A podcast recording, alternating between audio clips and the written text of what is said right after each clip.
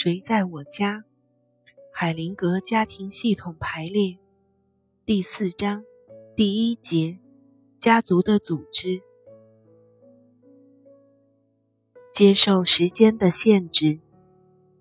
虽然在一个家族中，所有的成员都需要有他的位置，并且被重新接纳，但是经过适当的时间之后，家族也必须要忘记一些事情。故事：北极熊。马戏团里养着一只北极熊，它生活在一个非常狭小的笼子里。想转身都不行，只能前两步后两步的移动。马戏班的主人把它送给了动物园，在那里，北极熊拥有极大的空间，可以来回徘徊，但是它却仍然前两步后两步的移动。另一只熊问他：“你干嘛这样？”北极熊答道。我必须一直像在笼子里那样生活，如同记忆和忘记、过去和未来一样，生与死是密不可分的。认识到一切生命迟早都会结束，就能帮助家族中的成员认识到，在无意识情况中必须做什么和不必做什么。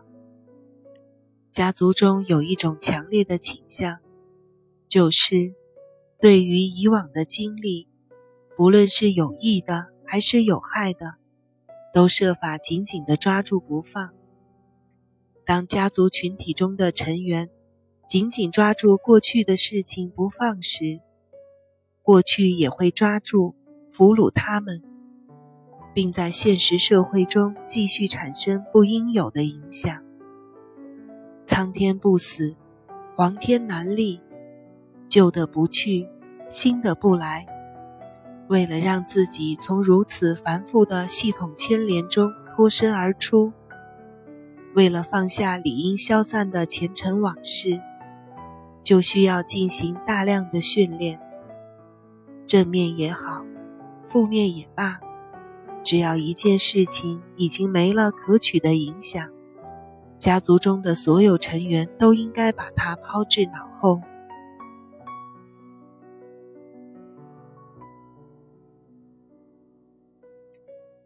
案例：让孩子好奇的妇女。一个女人年轻的时候就已经守寡，她爱她的丈夫，很难不思念他。她决定不再嫁人，但自从丈夫死后。她的生活就再也与欢乐无缘。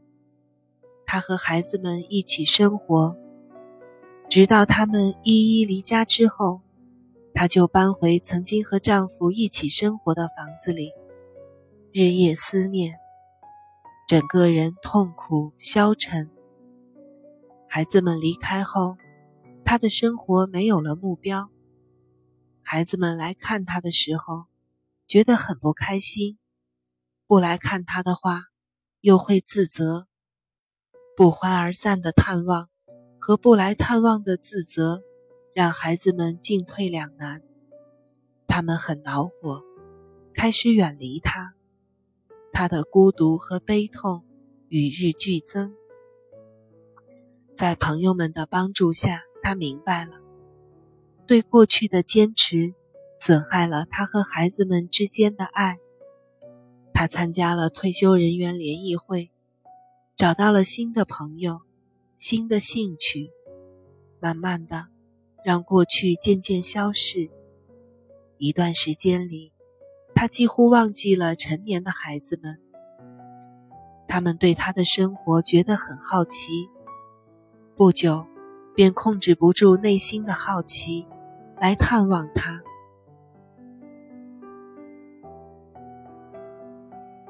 让过去的事情成为过去，让将来的事情自然的出现，这本身蕴藏着自然界的和谐。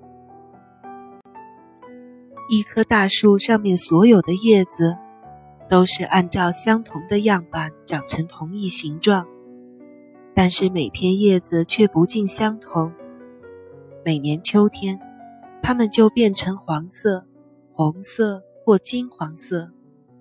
春天到了，按相同基本样式所形成的树叶，又表现出不同的形状，形成绿荫。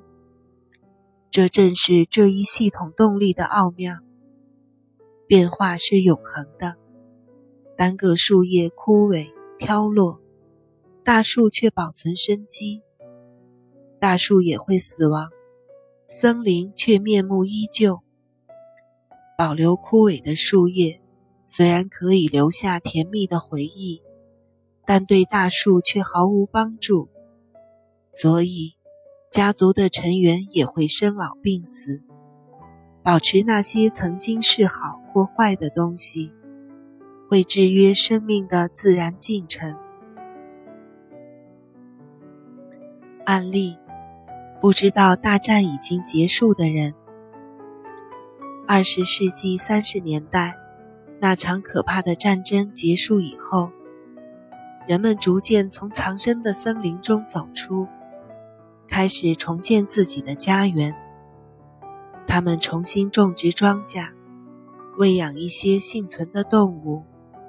一年过去了，他们在和平中迎来了第一次丰收。饲养的动物也成倍增长，人们兴高采烈。村子的边上有一间围着木栅栏的屋子，偶尔人们经过时，似乎可以听到一些声音。但是他们太忙了，谁也没有在意，没有往里细看。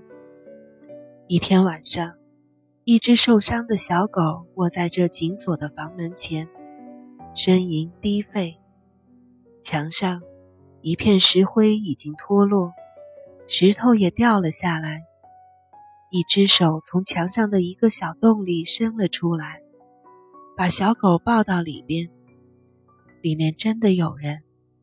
他还不知道外面的世界已经太平了。那人抱着小狗，感受到了一点甜蜜的温暖。小狗睡着了。那人透过小小的窟窿，看到外边的世界。他看到了遥远天空中的星星，呼吸着夜晚新鲜的空气。不久。一缕曙光开始在东方的水平线上升起。雄鸡报晓，小狗也醒了。那人明白，小狗有自己的同类，便让它爬过墙上的洞，看着它回家去了。太阳在空中照耀着，一群孩子从旁边经过，其中有人拿着一个水灵灵的红苹果。他们看见墙上的洞，向里边看去，看见那人平静地睡着。对他来讲，眨眼间的自由就已经足够了。紧紧抓住过去，就限制了自由；想控制未来，也会如此。我们会自然而然地感觉到，系统法则的功能多么强大。解决问题的办法常常会出乎我们的意料，和我们设计和期望的完全不同。基于这个原因，作为家族的成员，当我们相信自己能决定命运的运程时，常常已经误入歧途。就算我们绝不相信命运，可是当命运到来时，我们也必须屈服，因为即使我们能够影响它，却绝不能决定它。故事：天堂。一个有钱人死了，跪在天国之门。圣彼得打开门，问他有什么愿望。那有钱人说道。我想要一个可以看到全世界亮丽风景的头等套房，每天有我最喜欢的食物，还有当天的报纸。圣彼得犹豫了一下，但有钱人的要求很强烈。圣彼得耸耸肩膀，给了他可以看到全世界亮丽风景的头等套房，最喜欢的食物，还有报纸。他说：“好了，这就是你想要的。一千年后我们再见。”然后他锁上门离开了。一千年过去了，圣彼得回来了，通过房间的窥视孔往里看。那个妇人哭嚷着：“你终于回来了，天堂太惨了。”圣彼得悲伤地摇了摇头说：“你搞错了，你选择的是地狱。”